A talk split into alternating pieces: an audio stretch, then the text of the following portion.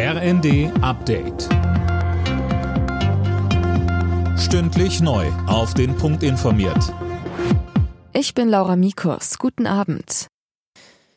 Die Ukraine wird niemals ein Sieg für Russland. Das hat US-Präsident Biden am Abend in der polnischen Hauptstadt Warschau gesagt. Heute Morgen hatte schon der russische Präsident Putin gesprochen, anlässlich des bevorstehenden Jahrestags des Ukraine-Kriegs. Alena Tribold. Vor tausenden jubelnden Menschen bekräftigte Biden die Einigkeit des Westens und der NATO. Er betonte, dass die Unterstützung für die Ukraine nicht nachlassen wird.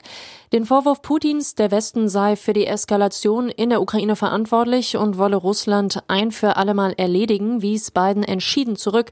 Er sagte, Putin selbst habe sich für diesen Krieg entschieden und der Westen plane nicht, heimlich Russland anzugreifen, wie Putin gesagt hat, betonte Biden. Nach den verheerenden Erdbeben im Südosten der Türkei haben Außenministerin Baerbock und Innenministerin Faeser die Region besucht.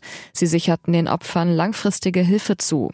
Baerbock nannte das Ausmaß der Katastrophe schier unfassbar und bedrückend. Erst gestern war die Region von einem weiteren schweren Beben erschüttert worden. Eine Ex-Pflegerin muss sich seit heute vor dem Hildesheimer Landgericht verantworten, weil sie für einen tödlichen Corona-Ausbruch in einem Pflegeheim verantwortlich sein soll.